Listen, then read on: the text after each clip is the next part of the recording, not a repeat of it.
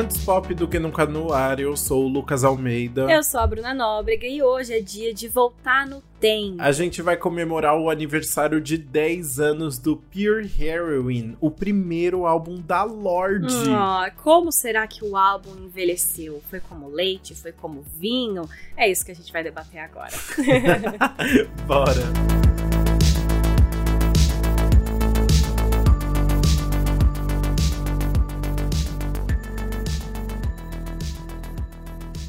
Pure Heroine é o álbum de estreia da Lorde. Ele foi lançado internacionalmente no dia 30 de setembro de 2013, depois de um trabalho de cerca de dois anos da cantora. É, a Lorde assinou o primeiro contrato dela em 2009, quando ela tinha apenas 12 anos, depois de um vídeo dela em um show de talentos da escola chegar às mãos do Scott McLachlan mais ou menos assim, um empresário Chique. da Universal Records. Ele fechou um acordo de desenvolvimento com a Lorde que era para ela entrar em sessões de criação, assim, com vários compositores diferentes, nada muito definitivo, mas para eles sentirem o para onde ela ia, assim, para qual era seria o objetivo dela.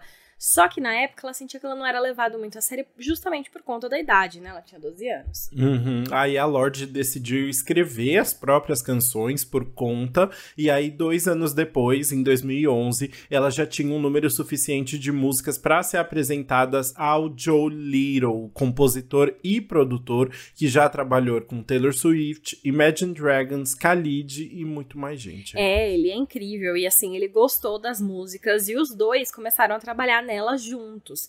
E por isso mesmo eles foram responsáveis por todo o álbum sozinhos. No começo de 2013, aí eles já tinham suficiente para um EP de estreia da Lorde, que foi o The Love Club, que foi disponibilizado gratuitamente no SoundCloud, meio que para testar o público. Só que assim, deu muito certo. E logo no começo já teve 60 mil downloads do álbum. Aí a gravadora falou: não, não, não. Aí tirou ah. do SoundCloud e enviou as lojas digitais, tipo iTunes e tal. E foi daí que saiu o Royals, o single que fez a Lorde explodir, e com a comprovação da crítica e do público ali, ela começou a trabalhar no álbum que era baseado na vida dela e, como consequência, explorava temas comuns ali à juventude de forma geral, né? A Lorde explicou na época: o meu objetivo é fazer um trabalho coeso que parece um álbum e algo que vou me orgulhar orgulhar. Um objetivo assim, básico. Básico, né? E eu amo que ela falou isso, ela falou, soltou um shade para outras pessoas. Na época já ela soltou, tipo, hum. ai, é que eu vejo que hoje em dia as pessoas lançam uns álbuns que não tem nada a ver uma coisa com a outra que cada música fala uma história diferente. Não é isso que eu quero, ela ainda manda essa. Gente, já teve umas histórias, né? Eu lembro que uma vez eu acho que ela tretou, tipo, rolou uma leve treta, acho que com a Selena Gomes, né? Por causa disso, assim, tipo, dela falar uma coisa uhum. que não era bem o que ela queria dizer, tipo assim, meio que citando, e aí acaba criando uma intriga sem querer, né? Nossa, caos. Mas aí, fazendo esse álbum, né, ela queria falar sobre um assunto que era o que ela estava vivendo. E para isso também ela postou em várias vertentes do pop, que era o que ela estava mais ouvindo ali. Tem o Dream Pop, por exemplo, que é uma coisa mais etérea ali. O Electropop, porque aí tem muita influência também da música eletrônica que ela trazia para as músicas. Ela trouxe influência do indie também, mas ela também trouxe elementos do hip hop e do rock alternativo, entendeu? Uma pessoa versátil. Muito bom. E falando aqui um pouquinho né, do conceito, a ideia da capa também é bem interessante, né? Porque pro seu álbum de estreia, a Lorde quis que a capa apenas fosse preta com o seu nome e o nome do álbum. Ela explicou: Eu gosto de como a capa do álbum parece ser clássica e poderia ter 50 anos ou algo dessa era. E o que eu gosto é que isso não tem nada a ver com música, então você tem que escutar ele completamente. Você não pode julgá-lo pela capa, porque não tem uma capa para você julgar. Acho legal o fato de as pessoas terem que escutá-lo para julgá-lo. Então aí, ó, fez o um mistério. Eu né? achei muito bom, sério, muito genial. É isso, assim. Ela quis uma capa que não dizia nada. E nada, nada mais justo, né, do que fazer um álbum para as pessoas terem que ouvir de verdade. E as pessoas ouviram, tá? Como resultado, Pure Heroine se tornou um sucesso não só na Nova Zelândia, que é o país natal da Lorde, mas também ao redor do mundo. Ele estreou em terceiro lugar na Billboard 200, ele entrou em várias listas dos melhores álbuns de 2013 e também foi aclamado pela crítica, tanto é que ela venceu quatro categorias no Grammy do ano seguinte incluindo duas das categorias principais, que são gravação do ano e canção do ano com Royals. Gente, chique demais, né? E é muito louco pensar, né? É claro que tudo isso colocou a Lorde como um dos maiores nomes do pop da geração dela. Foi o começo de uma jornada linda de grandes álbuns que vieram em seguida. A gente já comentou sobre o Solar Power por aqui, e por também exemplo, no, a gente comentou né? os outros dois, né? Esse era o último que faltava pra falar de Lorde. É verdade, a gente tá fechando toda, toda, a, toda a história da Lorde aqui. E é, é, legal a gente comentar também que esse, esse episódio tá saindo aí. Eu, imagino que a Lorde não esteja comemorando muitos 10 anos do Pure Herring, porque ela acabou de soltar uma newsletter recentemente falando um pouquinho de como ela tá hoje, que ela tá em Londres, tá trabalhando bastante, falou todo dia, né? Mas ela tá numa fase meio de tentar se entender, com problemas pessoais, né? Parece que terminou. Então, Lorde não está no momento muito positivo aí, não tá no momento solar power mais, né? Mas a gente quer só mandar energias positivas e lembrar desse começo maravilhoso, né? Exato, exato. Vamos entrar na nostalgia agora, lembrar como era ser adolescente, se identificar com essas músicas bem pessoais que Lorde fazia. Faz, né? Fazia, mas faz. faz. faz. Bora ver tudo isso então no nosso faixa a faixa.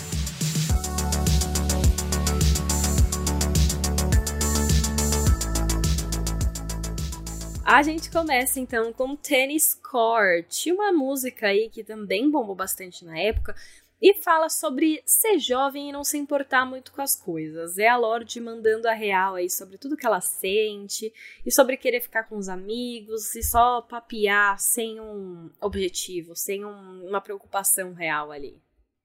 Exato, né? Ela tá ali sendo ela mesma e de muito saco cheio do resto. Tanto é que logo no começo ela já fala, né? Você não acha que é tedioso como as pessoas falam, usando as palavras para parecerem espertos? Bem, eu estou entediada. Ou seja, a vida adolescente da Lorde ali na Nova Zelândia parece que tava bem boring mesmo, bem entediante. Exato. E aí eles meio que ficavam tirando sarro de todo mundo, né? É, e é legal porque ela já aproveita para brincar com os primeiros passos da fama, né? Porque por conta do EP ter saído e ter sido um sucesso, e Royal já tá fazendo sucesso, ela aproveitou para escrever um pouco sobre isso no álbum que ainda não tinha sido lançado. Então a gente vai ter frases como: Fico animada com as pequenas coisas que eu comprei, mas eu sei que eles nunca vão ser meus donos. Então ela já se coloca ali num, numa, num, num lugar em que ela tem dinheiro agora para comprar as próprias coisas, porque ela tá ganhando ali o dinheiro, mas já num lugar muito independente de que não quer quer se deixar ser levada pela indústria. Exatamente, ela tá ali nesse começo da interação social ali e de de tá eh, habitando lugares ali que não é o tradicional para ela e ela vai se entendendo ali nesse tempo. Tanto é que a ideia de tênis court, que seria a quadra de tênis, é isso, né? É ela no meio desse espaço social ali para os jovens e tal e como ela se comporta no meio disso tudo, né? Exatamente. Ela usa esse espaço, ela, aparentemente tinha, ela ia na Nova Zelândia nessa nesses tênis, nessas quadras de tênis assim. Ah, é quadra de tênis, é, Ai, para ficar com os amigos. Tem uma coisa também que traz essa ideia de realeza, né? Porque tênis é muito um esporte de alta classe, talvez. Elite, Não sei, né? é, uhum. associa um pouco a isso. Então, traz essa ideia também de ser um lugar em que ela consegue estar e se sentir ali meio que a abelha rainha dela, né? E ela traz isso para as músicas. Exato. Ela até fala uma hora, né, assim, sobre brincar com isso, né, as formas como você se comporta, assim, que ela fala, né, baby, seja o palhaço da aula, eu vou ser a rainha da beleza em lágrimas. E aí ela fala, tipo, ah, bora pra, pra quadra de tênis e só trocar uma ideia, né? Então ela já é essa, é, já brinca com isso, assim, dessas possibilidades do que ela pode ser e quem ela pode ser nesses espaços espaços. Né? Exato, e aí ela fala, né, rainha da beleza, só que lágrimas, ela já coloca aí que ela vai ser a nossa diva do sad pop, né? É, total. Ela já sabe, né, assim, que não vai ser só alegrias no caminho, né? E ela já, é, é muito isso, ela se preparando também para essa fama, porque tem uma hora até que ela fala assim, né, do tipo, é, logo eu vou entrar no meu primeiro avião, eu vou ver as veias da minha cidade como eles vêm do espaço, né? Então essa ideia de que, assim, ela tá começando a a bombar e ela tá se preparando para isso, né? Exato. E depois ela fala, né? Eu vou cair com todo o meu coração e você pode assistir da sua janela. Então também já tem aquela ideia de fama das pessoas quererem assistir a tragédia, né? Dela caindo com todo o coração. Uhum. Cair também pode ter o sentido de se apaixonar, né? I'm gonna fall with all my heart. Uhum. É tipo, uhum. você me apaixonar. Mas tudo com essa ideia de que as pessoas vão poder assistir a vida dela também, trazendo essa ideia de que ela já tem a noção do crescimento que ela pode ter ali nos olhos do público. Total. Então vamos ver o que mais, né? Para onde Lorde vai crescer nas próximas faixas. Na segunda aqui é 400 Lux, uma música que já começa bem diferente assim, né? Tipo, tem zero conexão com com Tennis Court falando de de produção musical, né? Porque começa com uma sirene, uma, tipo uma sirene, assim, bem, bem baixinha, e que vai crescendo, assim, e vai te colocando ali num, numa situação meio de tensão, né? Exato, e ela usa isso para falar basicamente agora sobre ser jovem e não ter muito para fazer, a não ser ficar procurando essas coisas para matar o tempo, realmente, né? E ela traz uma ideia também meio romântica nessa música, de ter alguém para dividir esses momentos com ela. E toda a ideia também da música é ela se é, puxar a luz, né? Esse é, 400 uhum. lux, 400 lux. Lux é uma medida de luz e iluminação. E aí, uhum. pelo que eu descobri e pesquisei, não tinha ideia disso. O, o nascer ou o pôr do sol, esse momento de golden hour, ele tem cerca de 400 lux, é, essa medida aí de, de luz. E aí ela cria essa ambientação de que ela está neste momento dessa luz bem dourada do sol, ou do nascer ou do entardecer. Eu, eu penso mais em entardecer aqui, perto da noite. Uhum, uhum. Mas. E aí ela vai criar todo esse ambiente, aí saindo completamente da fama e focando muito nela. Total, faz muito sentido. É, tem, tem essa, essa. Eu acho que esse entardecer tem muito disso, esse processo de, de amadurecer e sair desse, desse lugar de criança para um lugar de jovem adulto ali que já tem responsabilidades, você tá saindo desse lugar solar e entrando na, em um em um período mais noturno ali, né? Mas a verdade é que ela tá meio que de saco cheio de tudo, sem, sem muita esperança, né? Ela fala: Nós somos vazios como as garrafas que a gente esvazia. Você coloca os pulsos no volante, eles podem dirigir daqui. Então ela, eles estão ali apenas vivendo, vivendo, um dia de cada vez e bebendo, né? É, exato. Tanto que ela vai falar: Nós nunca paramos de matar o tempo. Posso matar com você até as suas veias ficarem vermelhas e azuis.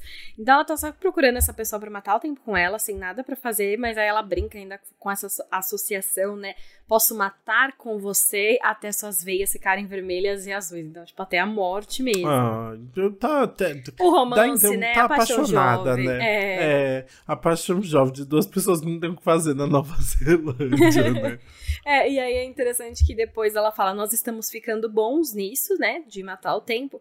E ela fala: sonhos de dentes limpos que é algo que vai adiantar a penúltima faixa desse álbum, que é justamente, né, o Clean Teeth ali, que ela fala, mas é interessante o contraste, porque aqui ela tá sonhando sobre ser essa pessoa de dentes limpos, mas depois a gente vai ver como ela vai falar sobre essas pessoas de dentes limpos. Bem, mas então antes de chegar lá, vamos falar da terceira faixa, que é o grande ícone deste, deste álbum e um dos maiores momentos da carreira da Lorde, que é Royals, né?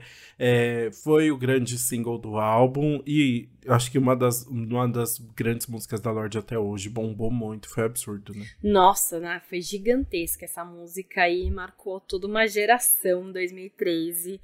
E, e, é muito legal, porque é uma música muito bem pensada, né? É uma música em que a Lorde vai analisar os aspectos da fama e da, da indústria e da, da indústria musical e da, da ostentação que tudo isso traz. E ela vai ironizar na versão dela, tanto de jovem quanto de pessoa que está muito longe disso ainda, que tudo que as pessoas falam sobre essa fama, ela nunca nem teve acesso, ela não sabe nem o que é. Total. E é, é tão interessante assim, porque ela tra... a, a produção também é algo tão original e tão é. dela ali, né? Com aquelas. Já começa tipo com uns estalos, né? Uns dum-dum. Uhum. E aí. E ela cantando bem, bem grave, assim, né? Tipo, mais do fundo, assim. E E realmente só falando é, sobre essa questão de, tipo, ela nunca vai ser da realeza e o que tem é isso aqui, né? Então, tipo, bora aproveitar com o que tem. Exato. O que ela contou pra Vevo sobre a origem dessa música foi o seguinte. Eu definitivamente estava zoando muitas coisas que as pessoas acham normal. Eu estava ouvindo muito hip hop e percebi que para ser legal no hip hop, para ser o cool deles, você precisa ter um tipo de carro, beber uma certa vodka, ter um tipo certo de relógio. E eu fiquei, eu nunca nem vi nenhum desses relógios na minha vida. Então, ela vai realmente brincar com isso. É, e trazer a realeza dela de outra forma, o que para ela vale o que é, como essas coisas, né? É, ela traz é, muito isso na própria letra, né? Que ela fala até toda a música é tipo dentes dourados, Grey Goose, que é uma bebida, né? Acho que é uma vodka, uhum. fica, fica louco no banheiro. Nós não ligamos, a gente dirige Cadillacs nos nossos sonhos. E aí, aí que vem o refrão que ela fala, né? Nós nunca seremos realeza, não corre no nosso sangue. Esse tipo de luxo não é para nós. É, ela, ela nem se coloca nesse lugar de que merece, né? Algo assim, ou qualquer coisa. Ela só percebe, isso não é para mim, não faço questão. E chega, né? Só que aí o que vale para ela? Ela diz: Eu e meus amigos desvendamos o código. Nós contamos nossos dólares no trem para a festa. E todo mundo que nos conhece sabe que a gente está bem assim. A gente não veio do dinheiro. Então é isso, pra ela, tá com os amigos, indo pra uma festa, numa coisa muito tranquila ali, dentro do trem, já é o suficiente. Ela não precisa de dinheiro, né, para criar esse status aí. Total. E tanto e é engraçado porque ela brinca de novo em na primeira faixa ela tinha falado sobre que ela vai ser a rainha da beleza em lágrimas e aqui ela fala também assim que ela não vai ser não vai ser da realeza mas que podem chamar ela de Queen Bee e ela vai tipo reinar né assim entre, entre os amigos assim. não e ela deixou claro que dessa vez não ela não, não foi uma ref a Beyoncé assim ela não tava querendo ser Beyoncé ah, tá. né que ela fala Importante. de Queen Bee não é, é só essa essa essa referência às abelhas mesmo, que tem a abelha rainha. A abelha rainha. Então ela é uhum. isso, ela só vai reinar no ela é a abelha rainha do grupinho de amigos dela e tá tudo bem. Muito bom, mas é isso. É uma música bem divertida. Eu acho que Royals trouxe algo, foi um single que trouxe algo que tá presente no no álbum todo e que encantou todo mundo, que é esse jeito meio irônico de é. falar dessa adolescência mais simples e sem luxos e tipo e de ironizar até o que ela tava vendo na indústria, né, assim, então dessas músicas de ostentação e tal. E ela falando tipo, não, não me importo com nada disso, eu só quero ficar aqui na Nova Zelândia com os meus amigos. é isso, é basicamente isso, não tenho grandes pretensões.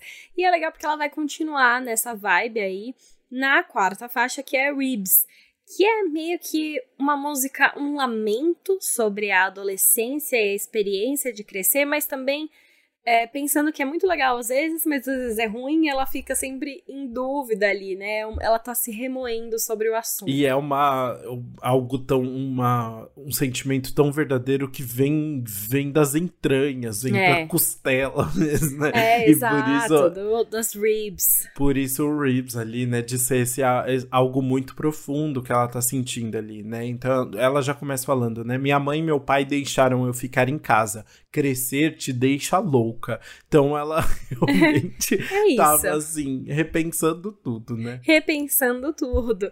E a Lorde contou que escreveu essa música numa segunda-feira de fevereiro, depois de ter passado por uma super festa na casa dela, assim. Rolou uma super festa, daquela que as pessoas abrem a geladeira e pegam o que quiserem, que fica toda uma hum. bagunça, que todo mundo dormiu lá depois. E ela ficou muito em choque, porque ela adorou a experiência dessa festa. Tipo, ela ficou, meu Deus, eu tive uma festa real e foi muito legal. E ao mesmo tempo bateu um choque de que as coisas eram responsabilidade dela depois, entendeu? Ela ia ter uhum. que guardar tudo, ela ia ter que é, controlar os danos. Então, é, é total essa, assim, esse, essa simbologia dela ter crescido, da, dela estar tá aproveitando coisas novas, mas não é fácil, vem com muitas responsabilidades, como diria a Realmente, Homem-Aranha sabe bem. E é muito legal porque nesse meio, né, nesse, nesse processo de crescimento, ela também começa a experimentar o amor, aparentemente, né? é... né? Porque ela vai falando ali sobre como é viver isso ao lado de uma pessoa que ela parece também apaixonada e que tá fazendo também, tipo, ela, ela sentir coisas que ela não tinha sentido antes, né? É, exato. Tem isso até. Ela contou nessa historinha que teve um cara que também dormiu ali do lado dela, e isso, meu Deus, tem homens dormindo aqui junto. Deu um, um, uma, um grande choque de realidade. E ela traz na música essa ideia de companheirismo. Ela fala: Você é o único amigo que eu preciso. Dividir as camas como criancinhas e rir até as nossas costelas doerem. Mas isso nunca vai ser suficiente. Então tem a vibe deles serem felizes, mas também o nunca vai ser suficiente, que ela já trazendo essa ambiguidade aí do crescimento. Entendi. E ela até faz uma referenciazinha, né? Porque tem uma hora que ela fala ali, ainda fazendo, falando dessa festa, né? Ela fala: a bebida que você derrubou em mim, Lover's Pit no repeat falando de uma música da banda canadense Broken, so Broken Social Scene ali, Lover's Pit, né? Então fica a ref também do que estava tocando na como o que toca na festa da Lorde, né? Qual é a playlist bom. dela. Não, e é engraçado porque tem essa ideia do único amigo ali que ela tem, né? Mas ela fala que nunca vai ser suficiente, e ela traz a ideia de solidão também. A gente está andando pelas ruas de meia-noite, eu nunca me senti mais sozinha, nunca foi tão assustador crescer. Ela até muda, né? Ela fala que é louco crescer, é te deixa louca, e depois ela fala, uhum. nunca foi tão assustador. Então tem esses dois aspectos aí muito reais sobre você estar tá crescendo e encarando a vida e perdendo ingenuidades. Uhum, perdendo ingenuidades e perdendo cabelo também, uhum. que é o que ela vai hum. falar na quinta faixa, Busket Season, não é mesmo? Busket Season, exatamente. A música vem realmente desses cortes de cabelo que os amigos dela faziam um no outro no começo do verão, do verão, quando eles eram mais jovens. Porque começo do verão, calor. Aí o que, que você faz? Você faz o buzz cut, que é aquele corte que você tipo, tira quase tudo. É até um corte que é associado aos militares, assim, que os militares que fazem hum, esse cabelo bem entendi. curtinho, sabe? Que é quase raspado, na verdade. Eu acho que era meio raspado, mas não na zero, assim, vai numa 3. Tá, uma 3, adoro. É, que vem com um número. Eu... Tô sabendo muito pra quem nunca fez um corte de cabelo. Uhum, mas enfim. E aí ela vai de novo examinando, relembrando essa, essa juventude deles cortarem o cabelo, coisas que aconteciam, mas é interessante porque ela canta num tom meio melancólico como se isso tivesse passado já, ela tivesse só lamentando o que passou e o momento passou. Apesar dela, dela cantar meio que no presente, assim, sabe? Mas ela tá relembrando. Ai, sabe o que eu sinto dessa música? Que é, é. Porque é meio lerda, tem aquele, aquele pianozinho, né, é. né? Do tan, tan, E eu sinto que ela tá só meio lerda de tão quente que tá. Ah, sabe? Que ela tá tomando sol e ela tá ali, tipo, meio. Então ela vai cantando meio lerdinha, assim, hum, sabe? Mas ela gostei. Tá ali sem fazer nada com os amigos, num, num, num, é, quintal é qualquer, sabe? Né? Então, exato. Exato, uhum. eu senti essa coisa mais lenta. para mim foi essa vibe de lamento, deles não terem mais esses verões, talvez. Mas gostei muito de ser o calor, porque eu tô me sentindo assim hoje. Exato, eu também. Eu acho que é por isso. Eu tô inspirado, na verdade, no dia de hoje, que foi recorde de mais quente do ano aí em São Paulo. Mas o é interessante porque ela canta tudo isso de, numa composição que traz uns detalhes muito inusitados, né? Que chamam muita atenção. Porque ela já começa a música falando: Eu lembro quando sua cabeça pegou pegou fogo. Aí você fala, que? O que, que tá acontecendo, é. né? Aí ela fala, beijou seu couro cabeludo e fez carinho no seu cérebro. Você riu, está tudo bem. É a temporada de cortes de qualquer jeito. Então, ela tá só falando ali que a pessoa tava passando muito calor com o cabelo e a pessoa e eles e elas começaram a rir, né? Mas a, a, a, parece muito quando sua cabeça pegou fogo, é, parece que é algo muito dramático. Não, e sabe que também me fez pensar assim de Será que ela tá fazendo também uma. Aí não sei, tá? Agora foi longe. Uma, um paralelo também com o exército, talvez, algo assim, porque o buzz cut é esse corte de exército, né? Que tem também. E é, logo depois, no verso, ela fala sobre explosões na TV enquanto eles estão aproveitando é, o verão. Então eu não sei se ela quis trazer algum paralelo mesmo. Eu acho, eu não sei se necessariamente é o exército, mas eu acho que a comparação que ela tá fazendo é tipo assim, tá acontecendo um monte de coisa no mundo lá fora e a gente tá só aqui vivendo, né? Porque ela fala essa questão de tipo explosões na TV e todas as garotas estão com a cabeça dentro dos próprios sonhos. E agora a gente só vive em, em volta da piscina onde tudo está bom. Então eu acho que é essa ideia ali dessa é, desse momento ingênuo e calmo, né, em que em volta deles nada tá tá tudo bem, né? Eles estão só tranquilos ali pensando no corte de cabelo e na cabeça quente, mas na verdade, tipo, o mundo tá acabando em, em volta. Né? Hum, entendi, justo. É, é exato. Então, peguei, é uma coisa mais leve ali essa comparação. E ela faz em outros momentos, né? E depois ela falar que explosões na TV, em outro momento ela diz: os homens nas notícias tentam nos dizer que nós vamos perder. Mas é tão fácil nesse azul, tudo está bem. Nesse azul é a vida dela ali, né? Nesse, sei lá, piscina, céu azul de verão, tudo tranquilo. E ela não consegue associar essas notícias ruins. Exatamente. E eu acho que tem isso, assim, de estar tá meio que apaixonada por alguém que te deixa nesse lugar meio etéreo, assim, que ela não tá muito pensando no mundo real, sabe? Que ela tá mais ali, tipo, só vivendo a vida dela, meio apaixonadinha, curtindo o verão. É, justo, justo. É, acho que é para trazer essa vibe mais leve mesmo, porque é, agora que eu pensei, que você falou dessa interpretação do da lerdeza do calor, ai, acho que faz mais sentido, porque antes eu realmente estava pensando mais nessa coisa mais melancólica de algo que passou, mas é bom ter uma coisa mais otimista ali no meio. É, tanto é que tem uma hora que ela fala, né, assim, é, e eu nunca vou voltar para casa melhor amigo e, nada está errado quando nada é verdade. Eu vivo em um holograma com você. Então ela tá vivendo esse, esse nesse universo paralelo assim com essa pessoa e não quer olhar para o lado para para nada, para não ver que tá pra fingir que tá tudo bem, sabe? Ela quer fingir que tá tudo bem, exatamente. Que aquilo vai durar para sempre, sabe? Que não é só uma temporada ali de verão. Justo. E ela vai continuar numa vibe boa, assim, eu acho, na próxima faixa que é Team, o terceiro single do álbum. Aquela coisa de uma batida muito legal e vai falar sobre amizade. A gente está no mesmo time, a gente tá junto nessa. Ah, e ela tá ali só querendo curtir uma música com os amigos mesmo, né? Ela fala: chame as garotas com suas joias mais finas. Agora trago os meninos com suas peles em crateras como a lua. Peles em crateras, ela tá falando. Cheia de espinha, né? Espinhas? É. Ah, eu achei muito bom. Mas eu, eu acho legal que ela mantém muito essa ideia da do, do Royals ali, né? Suas joias mais finas, é. muito mantendo a mesma ideia de, de realeza, da, a, a, realeza deles, né? Exato, ela, ela continua na realeza ali. E, é, lógico, as garotas são as, a realeza. Os meninos vêm o quê? Com a pele em crateras. Muito é, bom. É, exatamente. E ela também, e ela mantém um pouco essa ideia do Royals também de não ser, não se encaixar nesse super status, né?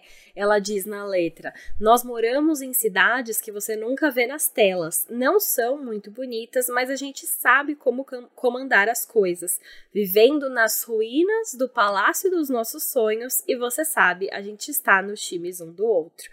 Então ela vive nessa realeza, ela vive na ruína do palácio. E o palácio é dos sonhos, mas eles têm um ao outro ali no meio. Muito bom. Você sabe o que eu ia comentar sobre isso? Assim, eu fiquei muito reflexivo sobre essa questão de nós moramos em cidades que você nunca vê nas telas. Porque depois ela vai lá e faz o Solar Power, que é inteiro gravado na Nova Zelândia, né? E mostrando aqueles lugares paradisíacos e tal. Será que foi uma tentativa dela levar um pouco do que ela não via na nas telas hum. para todos os fãs dela, assim, Faz fiquei pensando sentido, sobre isso. porque a gente não via mesmo, né? Nossa, ela... tanto que o Solar Power foi um álbum meio chocante, porque ela tava vivendo uma realidade muito diferente de todo mundo que tá naquele momento, né? No momento que ela tava fazendo o álbum, foi na pandemia. Ela tava no Solar Power, todo mundo tava aqui preso de casa sem, sem luz de sol nenhuma, tendo que tomar uma vitamina D em pílula, entendeu? Uhum. então, aí ela trouxe aqui esse, essa vibe um pouco mais feliz que realmente não tinha em telas antes, né? Eu acho que ela aproveitou um momento em que dava para ela trazer essa realidade bem diferente. Exato, eu, eu sinto isso, assim, que foi uma um tributo a, a Lorde a Lorde jovem ali, né? um mostrando a Nova Zelândia para todo mundo. E vamos só comentar porque Tim tem um detalhe super interessante que é o começo da música que mostra bem a gente falou sobre essa questão de ter umas referências mais eletrônicas e mais pesadas e tal. O começo de Tim é um grande exemplo disso ali, né? Que ela começa com uma voz bem, bem grossa ali falando espere até ser anunciado, ainda não perdemos todas as nossas graças, né? Assim como uhum. se fosse um grande conto mitológico. E aí entra, ela fala, né? Olhe para a sua grandeza e ela enviará. O chamado enviará. E aí fica repetindo várias vezes: o chamado enviará. E aí a voz dela, tipo, vai mudando o tom, assim, né? Tipo, um, um autotunizão, assim, até a música começar de verdade. Hum, é verdade. Não, ela brinca muito com a produção em Tim também, né? Eu acho que é. É, são músicas que ela se deixa muito livre ali para criar e, e brincar com a voz e com mudanças na melodia, né? Ah, e mais um detalhe interessante aí na letra, né? Ela também traz essa ideia de envelhecer, né? Junto com a amizade, ela traz essa ideia de que tá amadurecendo aí no meio, quando ela fala: Eu estou mais velha do que quando eu comia e bebia sem cuidados. Então, ela também, assim, quando ela era mais jovem, ela não pensava muito nas consequências. E agora ela percebe que ela tem que tomar mais cuidado, é, ficar mais de olho nas coisas. Então, mesmo nessa vibe mais feliz, de amizade, ainda tem uma, um resquício aí de consciência e de percepção de que ela está envelhecendo. Nossa, isso lembrando que ela falou isso com quantos anos? Tipo, Nossa. Com 18? É, não, menos, nem, nem era 18. 16. 16 15 e 16 né? que ela escreveu.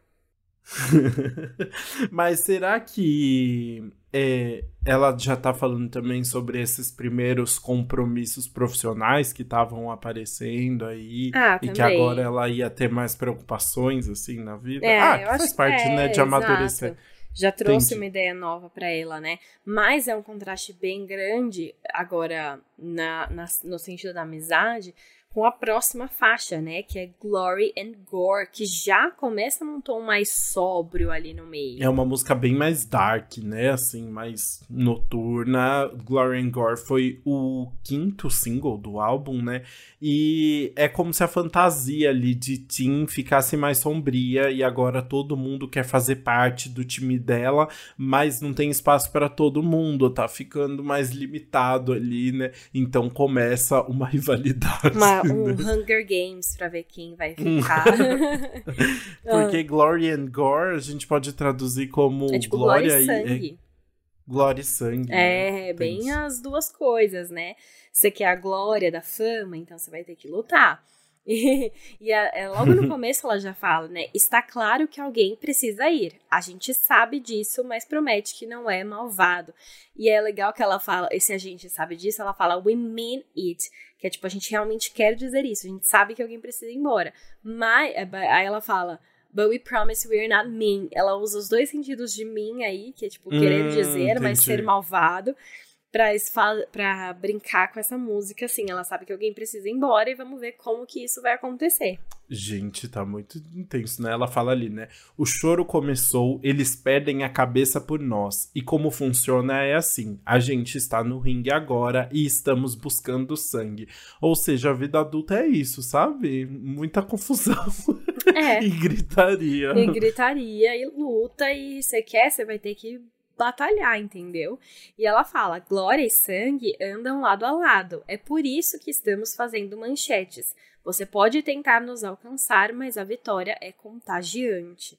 Então é, é isso, para você, você vai tentar lá, o todo lado, talvez chegue na vitória, mas assim, você vai ter que dar muito sangue para chegar lá. É, então tem, tem essa ideia, assim, né, de, dessa batalha e da glória e do sangue e tal, e que eu acho que se conecta muito com o título do álbum Pure Heroine, né, essa heroína pura aí, que, tipo, tá, tá, nessa batalha infinita que ela tá descrevendo agora nessa, no, nesse novo momento da vida, né? Exato, ela tá nesse momento aí de tentar alcançar essa glória e se ver lado a lado com muitas pessoas que só têm interesse e que querem fazer parte desse grupo seleto, né? E como que ela vai conseguir sobreviver aí no meio, e a gente vai descobrir isso na oitava faixa, que é Still Sane. Uma música em que ela vai refletir diretamente sobre a fama e sobre tentar continuar sendo ela mesma é, mas sabendo que ela pode mudar a qualquer momento, porque ela ainda tá muito no começo de tudo. Exato, ela tá ali reflexiva sobre para onde ir, né? Ela fala: estamos andando de bicicleta, ainda estamos sãos. Eu não vou ser como ela, ficando louca no palco. Então ela tá ali pensando, né? Tipo, quem que ela quer ser agora nessa fase na música, né? Eu ainda gosto de hotéis, mas acho que isso vai mudar. Ainda gosto de hotéis e minha nova fama, mas prometo que eu vou continuar boa. Então ela tá ali com esperança de que vai conseguir dar conta do, do que vem pela frente. Né? Exato, né? é. E é legal essas análises bem diretas, né? Então, tipo, o fato dela ainda andar de bicicleta significa que ela ainda tá sã, né? Tá com a mente sã. E ela, ela já se compara, ela não quer ser como aquela artista que fica doida, né? Que, enfim, não sei, tá é, bebe muito ou usa muitas drogas e não perde a noção ali da apresentação. E aí ela brinca, né? Ai, eu ainda gosto de hotéis, eu gosto da minha fama, mas eu, eu não sou. Eu prometo que eu vou continuar boa, mesmo gostando disso, né? e eu acho muito interessante a frase que ela fala: eu não estou no ritmo das coisas, nessa sentido do ritmo da indústria, sabe? Tudo muito acelerado. Mas aí ela se corrige e fala: mas o que eu realmente quero dizer é que eu não estou no ritmo das coisas ainda. Então ela sabe que pode mudar, né? Ela pode acabar entrando e sendo sugada para isso de toda forma. É, exato. Ela tá com medo ali de, de cair nesse esse receio de como ela vai ser, como vai ser daqui para frente, como ela vai lidar com tudo isso, né? Aí ela ainda fala: só trabalho, sem brincadeiras, nunca me fez perder. Só trabalho, todo dia me deixa um nível acima. Então ela tá ali focadíssima, focadíssima. né? No pain, no gain. Literalmente, no pain, no É, ela tá ali muito, muito focada focada, só trabalho sem nada demais, porque ela quer manter a sanidade. Mas assim, só trabalho também não dá para ficar nisso, senão você vai perder a sua sanidade, né? É, exato. Ai, difícil, né? Porque eu acho que teve outros momentos que ela tava. Depois a Lorde. É, eu acho que a Lorde se tornou uma pessoa que conseguiu aproveitar conseguiu momentos. Conseguiu muito, é assim, é legal né? ter essa noção, né, dela desde o começo ela já querer isso, porque a Lorde eu acho que é uma das poucas pessoas que conseguiu. A vida dela, a gente só sabe é, o que ela conta. Só, ela, nossa, ela fica longe dos holofotes, ela faz as músicas dela, ela não tá nas redes sociais de forma muito presente, né? Ela tá ali no e-mail e tal, mas ela não vai ficar é raro foto de paparazzi. Ela faz as turnês dela, você vê ela no palco e acabou. Então ela conseguiu manter a sanidade em meio a isso. Poucas é, pessoas interferem. Ela tem a vida dela igual praticamente ao começo da fama, de, tirando, obviamente, né, o quanto que ela ganhou e ela ter dado um conforto extra ali pra família. Mas o coração dela ela conseguiu manter, isso é muito legal. Ah, e só uma curiosidade aí, essa parte final, né, que ela fica repetindo sobre só trabalho e nenhuma diversão, né, porque ela termina a música falando isso, né, é, ela termina falando, todo o trabalho e nenhuma diversão me mantém na, tipo, on the new shit, então, tipo, me mantém ativa ali, né, criando novas coisas e tal. E essa frase, na verdade, parece uma referência ao Iluminado ali, porque Pode dar spoiler de O Iluminado? Pode. Ah, quem nunca pode, assistiu né? não vai assistir mais, né? É, no final do filme ali, a gente descobre que o que o, o Jack tá tá datilografando incessante mesmo é a mesma frase, que é all work and no play make Jack a dull, a dull boy, que seria tipo, todo trabalho e nenhuma diversão fazem de Jack um garoto chato.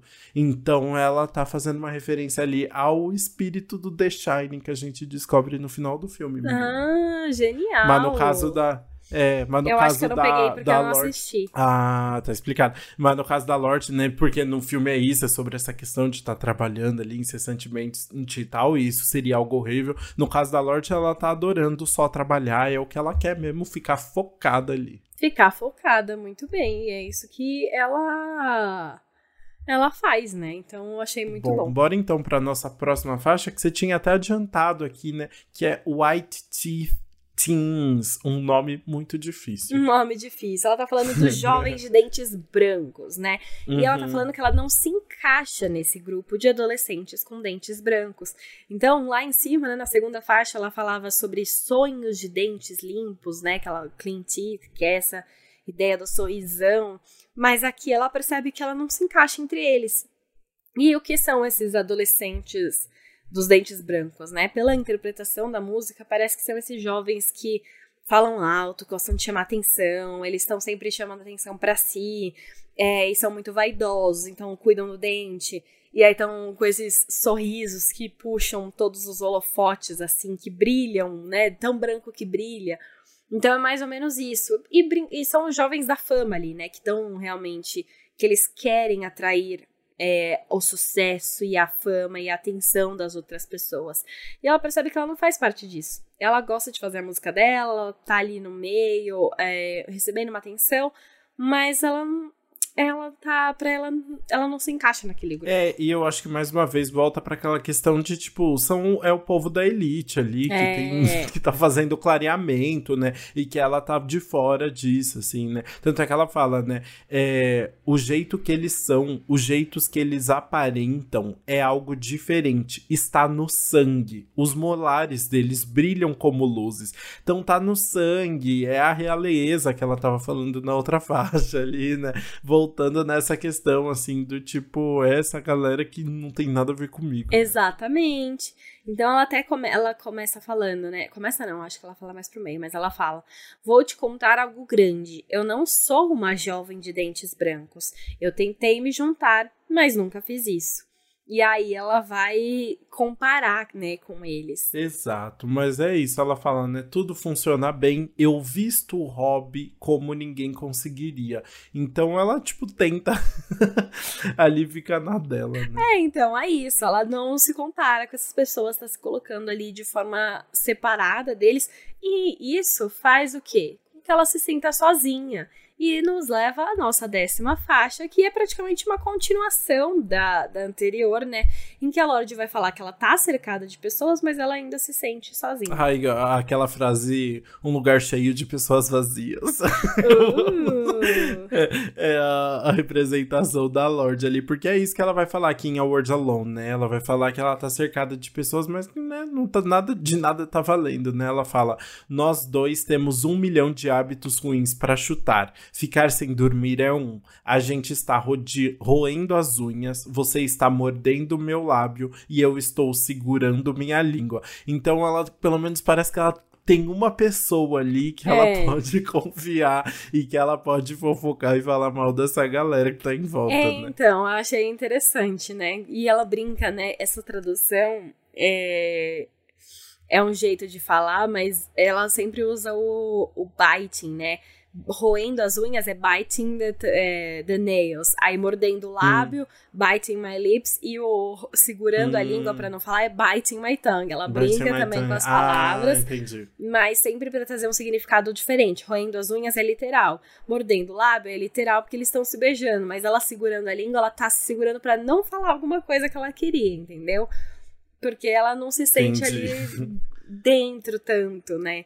E, mas agora ela tá falando na música. É, né? Ela fala: meus amigos falsos e o barulho deles reclamando do trabalho. Eles estão estudando administração, eu estudo o chão. Que eu não entendi. Eu estudo o então, chão. Então, é difícil, né? Eu também não entendi de primeira, mas fui pesquisar. E é, hum o que, que ela tá falando? Ela tá falando desses amigos falsos que fazem muito barulho, reclamam do trabalho e tal. E aí ela fala que eles estão estudando administração e ela tá estudando o chão. Esse chão pode significar o trading floor. Floor é chão, né? É essa sala de reunião, praticamente, mais ou menos assim. Mas o trading floor é esse, é essa sala em que as principais reuniões do mercado de ações acontecem. E aí, o que é, talvez ela possa querer dizer com essa, com essa frase, que ela tá falando de amigos falsos, né? Eles estão ali reclamando do trabalho como se eles estivessem trabalhando muito, né? Estão ali estudando administração. Só que ela fala, eu, enquanto eles estudam administração, eu estudo chão. Quer dizer que ela tá nesse trading floor, ela está ditando o que vai ser vendido. Ela tá, ela que realmente está vendendo nesse momento. Ah, ela já tá com a ah, fama, entendeu? Ela, ela já tem esse poder maior que eles. Essa é uma interpretação que dão da música, entendeu? Eles ainda estão ali, eles estão se achando muito mais, mas ela já tá fazendo muito mais coisa. Entendi. Tipo, eles estão indo com a farinha, ela já tá voltando robô. É, né? muito, muito avançada, menina. Entendi. Tipo, ah, entendi. Aí ela tá meio com uma preguiça, então, dessa galera aí que não sabe nem da metade, né? Enquanto ela já foi lá e fez. Exato. E aí, mas ela é muito honesta. Ela fala assim: talvez a internet tenha nos criado. Ou talvez as pessoas sejam apenas idiotas. Eu amei que essa As frase... pessoas são apenas idiotas. É, e é muito bom que ela, ela, já tava colocando a culpa da internet em 2013, né? Tipo, imagina agora, então, como as pessoas se moldam aí. E essa internet temos criado também tem muito a ver com essa exibição, né? Das pessoas quererem ser maiores para postar e para quem conseguir esse engajamento e ser, conseguir essa fama online aí, né? E ela já uhum. trazia isso. É, ela já tava bem. Tanto é que ela termina o álbum falando, né? Deixe eles falarem. Tipo, ai, saco, né? Assim, só, As, só ela, deixa ela eles falarem. fica repetindo várias vezes. Ou as pessoas estão falando, as pessoas estão falando, as pessoas estão falando. E a última frase da música é. Não deixa eles falarem, ela desencana, né? O, e é, é engraçado porque é uma música bem mais introspectiva, né? Assim, no sentido de, tipo, ela tá mais saco cheia Sim. ali, né? Não tem o mesmo ânimo da, das primeiras músicas do álbum. E essa letra acaba fazendo até um paralelo com a faixa de, de abertura, que foi Tennis Court. Porque a primeira coisa que ela falava no álbum é: você não acha entediante como as pessoas falam, né? E agora ela tá falando, ai, deixa eles falarem aí, né? Não vou nem me preocupar com isso. É, exato. E é muito legal, né? Ela falou do você. Ela começa desse jeito e termina, então deixa eles falarem. Conta essa história certinho, faz esse álbum coeso exatamente como ela queria. E assim, então, a gente termina do no nosso faixa-faixa e pode ir pro veredito.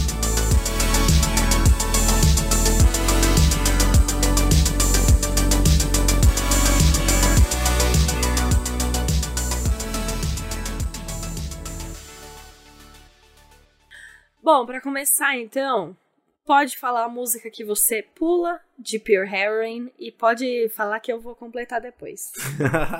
ah, eu acho que não tem como, né? Eu acho que é uma música assim que não é ruim, mas que eu achei meio sem graça ali no meio do álbum, que foi White Teeth Teens, que a gente tinha comentado, né? É uma música que acaba não chamando tanta atenção. Ela é uma música muito introspectiva, bem calminha ali, produção mega simples, né? E que ela acaba repetindo um pouco essa questão que eu acho que ela já tinha falado nas outras, nas outras faixas, né? Eu acho divertida a brincadeira com essa questão dos dentes brancos, ainda mais pós é, harmonização artificial. Hoje em dia, pensa que em 2013 o povo não botava as plaquetas lá que, que colocam no dente hoje, que eu não sei como é o nome daquilo. É, então, assim, hoje realmente os jovens estão todos de, de dente branquinho, né? Mas mas ela já tava falando, de, debochando muito disso. Mas eu acho que acaba sendo uma música meio sem graça ali no meio, que eu pularia fácil. Justíssimo, eu também. Para mim. Para mim é com certeza a, a música que eu pulo também assim que eu vi, já sabia, não, nem lembrava dessas músicas, não ouço muito Pure Heroin. Então, são músicas que já tinham passado batido. Essa é anterior, tá, sabia? O, o Stay, Still Sane é uma que eu entendo até o significado, então eu acho ok, mas também é uma é. que passa um pouco batido. Mas aí o White Things, eu acho que ela fala já sobre o assunto em outros momentos, de forma que prende mais, sabe? E eu acho que a produção é que faz mais diferença aí, né? E aí, como não tem, talvez essa seja uma que passa batido para mim também. Mas vamos emendar numa que a gente mantém no repeat, né? Muitas músicas dá pra manter no repeat por aqui. Mas para mim, ai, tão difícil. Vou. Hum. Vou falar Ribs. Ah, será que é muito óbvio? Eu gosto hum, de Ribs. Ribs é. Eu gosto. É, eu acho que é uma música boa, porque eu acho que ela traz muito bem essa dualidade de adolescência e querer ser adolescente, mas é, perceber que tá crescendo e a coisa boa, a coisa ruim. Ela traz é, cenas muito claras na mente ali, com a, a música que tá tocando e a, a, cena daquela festa. mas também um retrato real ali de se sentir sozinha e a produção também é muito boa. Então acho que é uma música que chama bem atenção aí desde o começo e que faz todo sentido ficar ouvindo no repeat. Boa, adoro Ribs também, acho muito sincera e muito gostosa de ouvir. Eu posso falar com propriedade porque eu ouço músicas no repeat desse álbum, Amo. assim, semanalmente, com certeza. Se, se, tem homem pensando no Império Romano toda semana, eu penso em Pure Harry toda semana. O e eu acho que. Ai, ah, tem várias, assim, que eu ouço muito, mas eu vou falar de uma que eu sempre acho. Eu acho a letra tão inusitada, assim, que eu ainda fico prestando atenção sempre, que é Basket Season. Eu acho tão legal, assim, a, a questão do. Explosions on TV. Ah, eu acho tudo divertido, assim, dessa música. Eu acho tudo interessante. Muito original, sabe? A forma como ela canta, assim, e como ela retrata aquele momento da vida dela ali.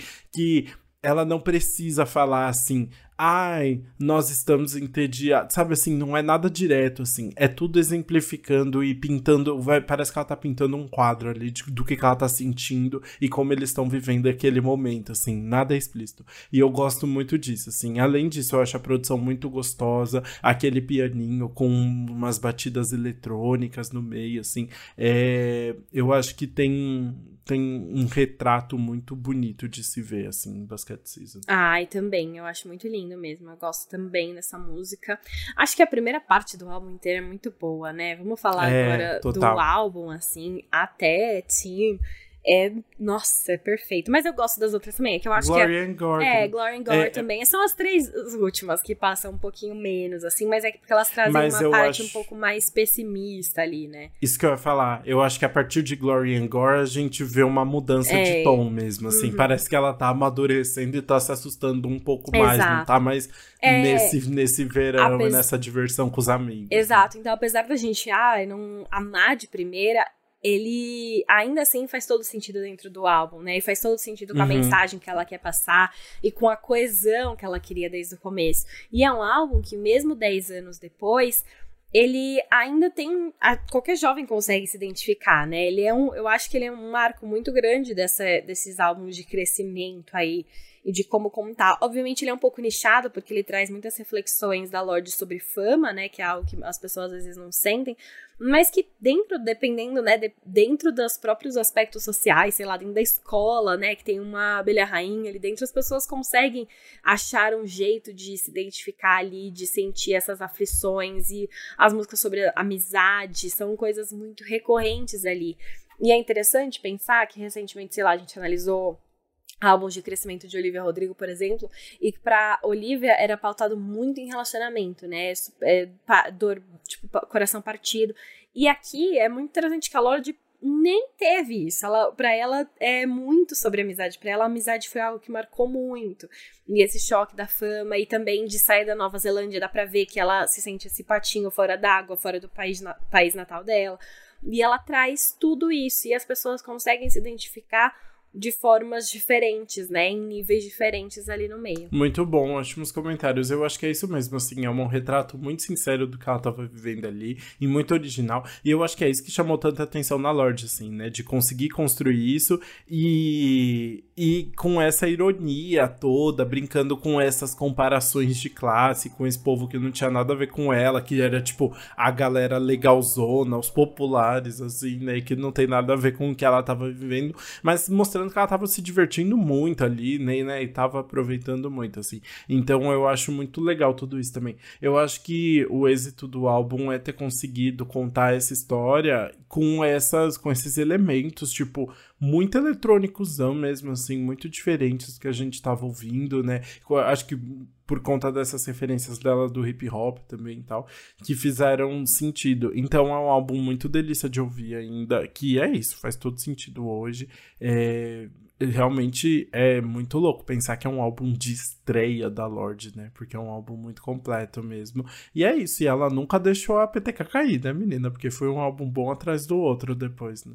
Exato, isso é muito legal. Acho que vem também dela conseguir se manter fora da, da pressão ali, né, do, da indústria e fazer o que ela realmente gosta e se envolver com pessoas que ela gosta de trabalhar também. Sempre muito focada ali. Você sabe o que é legal? Ela falou nessa carta agora, nessa newsletter que ela soltou para os fãs, ela comentou que ela ia para a semana de moda, acho que não De sei que semana de moda, será pa... não, era ou Paris ou Milão, não sei que, que lugar do- de, da, da Europa. Mas aí ela desmarcou porque ela falou que logo no começo da carreira ela tinha decidido que ela não ia ser essa pessoa que ia estar sorridente com um sorriso falso quando ela não tivesse sentindo isso, sabe? Assim, não ia ser essa pessoa. E eu acho que o, o Pure Heroine é muito isso.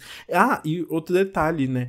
É muito legal porque ela constrói toda essa história meio mitológica, assim, né? É uma história muito grandiosa. Ela transforma esse dia a dia pacato com os amigos em algo muito gigante envolvendo realezas e heroínas e batalhas, né, assim, é, de grandes guerras, assim. Então é interessante como ela constrói tudo isso. Ai, sim, com certeza. E bom, assim a gente termina então a nossa análise do Pure Heroine da Lorde e pode ir para o nosso quadro anti-single do Que Mal Acompanhado. Dudu.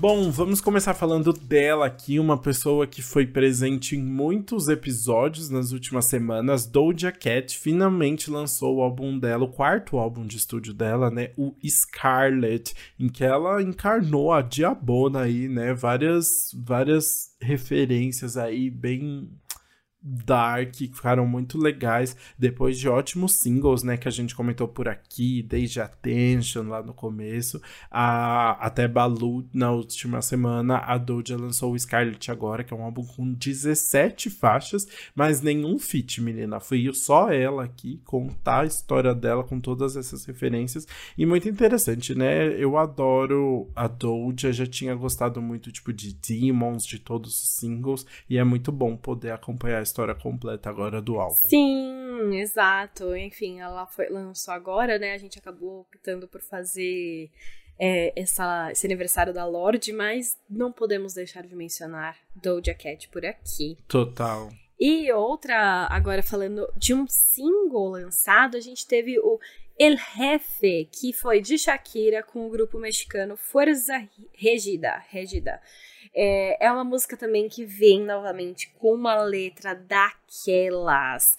A Shakira dedicou essa música a Lili Melgar, que trabalhou como babá dos filhos dela. E ela manda um monte de indireta que sobre o chefe da Lili Melgar, né, Piquet, e que ela fala que enquanto a, a mulher tava lá batalhando, fazendo um monte de coisa, para ele era tudo fácil, e no final ela que saiu punida, né? Ela que não recebeu a indenização direita, foi demitida. As pessoas falam que foi ela que contou pra Shakira sobre a traição, né? Então a Shakira é, coloca ali sobre os fatos na mesa. E, mano, é uma música muito poderosona ali, mais uma com várias indiretas em que Shakira solta a voz e também a batida, fica bem gostoso de acompanhar. Muito bom, Shakira está arrasando aí. Eu adorei, inclusive, a apresentação dela no VMA lá, que ela foi homenageada, foi tudo.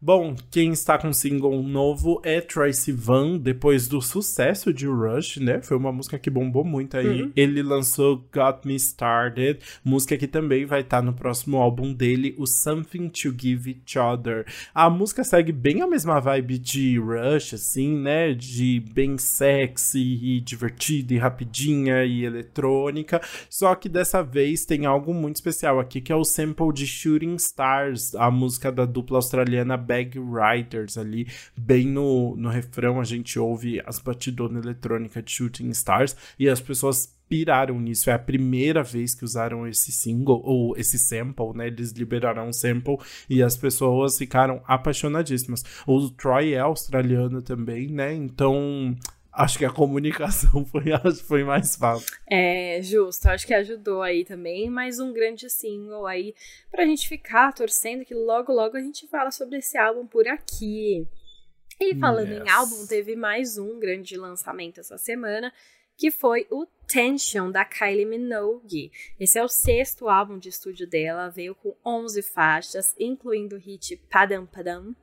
E tem, né, muito synth pop, EDM, é uma, um álbum bem dançante que já tá sendo bem elogiado pela crítica, tá? O pessoal tá falando que ela tá bem relaxada nesse álbum, que ela realmente não se preocupou muito em fazer uma coisa assim e, por consequência, saiu um trabalho muito incrível. Então, fiquem aí de olho é, deem o, o, streaming também. Chique demais. E assim terminamos então mais um Antes Pop do que Nunca. Muito obrigado para quem ouviu até aqui. E bora conversar agora nas redes sociais sobre o que vocês acham do Pure Heroin, qual música vocês ouvem até hoje aí do álbum. É, esse álbum saber de tudo. na sua adolescência, sua juventude, Ai, 10 anos atrás. Que delícia! Ou você tá ouvindo agora pela primeira vez sobre esse álbum, imagina? Boa! Ai, muitas, muitas conversas conversas interessantes, hum, por favor. É, Contem, conversem com a gente. Exato, a gente tá na Antes Pop do que nunca no Instagram e no TikTok, Antes Pop Podcast no Twitter vai lá conversar com a gente, segue, manda DM, manda mensagem, comenta na, numa reply, faz um comentário na foto. E é isso. Dá like também, dá aproveita, like, dá um like de foto antiga. Segue, segue eu, segue o Lucas, entendeu? Vem, acompanha nossa vida. Peça seu é episódio, isso. peça seu aniversário que você quer comemorar. E é isso, a gente se vê na próxima terça-feira. Até lá, beijos.